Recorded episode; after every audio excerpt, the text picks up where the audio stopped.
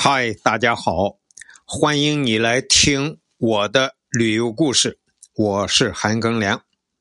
我这些天旅游啊，经过斯洛伐克的布拉迪斯拉法，啊，奥地利的维也纳，还有匈牙利的布达佩斯，这三个城市啊，都是一条河经过穿城而过，这条河。就是多瑙河。多瑙河呀，是欧洲的第二长河，在欧洲的河流中，长度呢仅次于伏尔加河。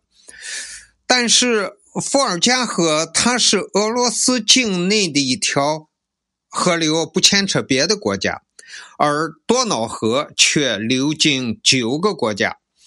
它发源于德国西南部。自西向东，流经奥地利、斯洛伐克、匈牙利、克罗地亚、塞尔维亚、保加利亚、罗马尼亚、摩尔多瓦、乌克兰，最后注入黑海。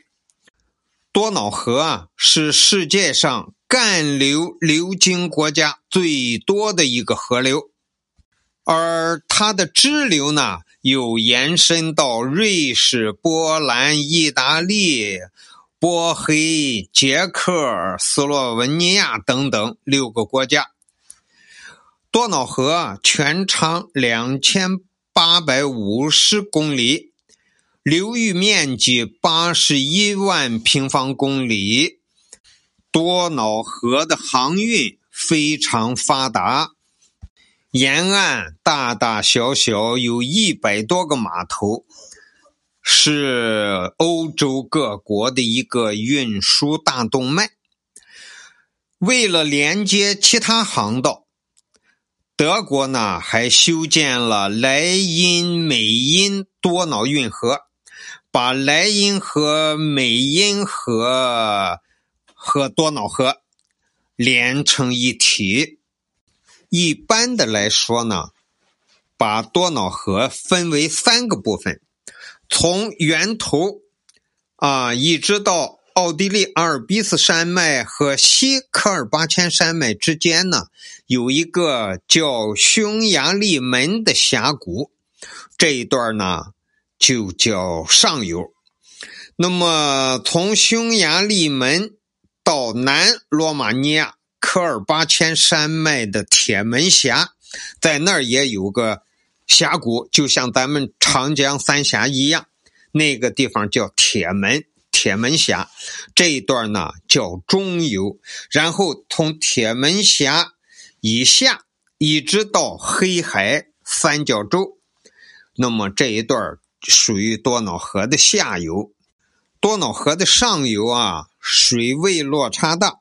河道狭窄，啊，水流湍急，这个呢就适合于建水电站。中游和下游呢就适合于航运。多瑙河在下游还是很多国家的界河，比如下面就是塞尔维亚和罗马尼亚。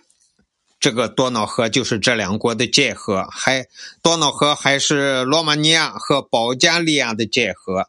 最后到了快到黑黑海那个最下游的那个三角洲那儿，还是罗马尼亚和乌克兰的界河。那么这个河流呢，流经了九个国家，加上支流，呃，一共流经了十几个国家。那么。欧洲这些国家呢，就成立了一个多瑙河的委员会，统一规划这个河流的使用情况。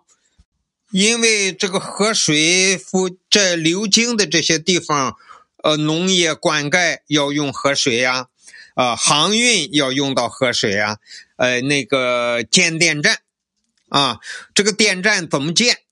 啊，有的电站还兼具通航的功能，那么还要建船闸，所以所有这一切一切事情都要由多瑙河这个委员会啊开会来决定啊，不能自己想建。你比方说德国在上游，你不能说你自己想建个呃电站你就建了，下游不同意你也不能建啊。你建好了电站，一般下游也都同意啊，但是要给他哎立规矩，你电建电站啊发电发了电怎么用，然后上下游来了洪水怎么排。啊，干旱季节、枯水季节怎么调整这个水量？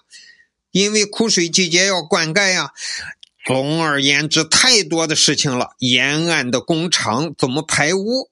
啊，怎么大城市还要用这个多瑙河的水作为生活用水呀？啊，总之这一切的一切非常复杂，就要这么多国家的。这个参加这个多瑙河委员会啊，呃，一起是开会商讨。呃，这世界上最重要的一条河，它虽然不是最长的，才两千八百多公里，但是它是流经世界呃各国的国家数是最多的，所以多瑙河是世界上最重要的一条国际河流。这个多瑙河就给大家讲到这里，感谢你的收听，咱们下期再见。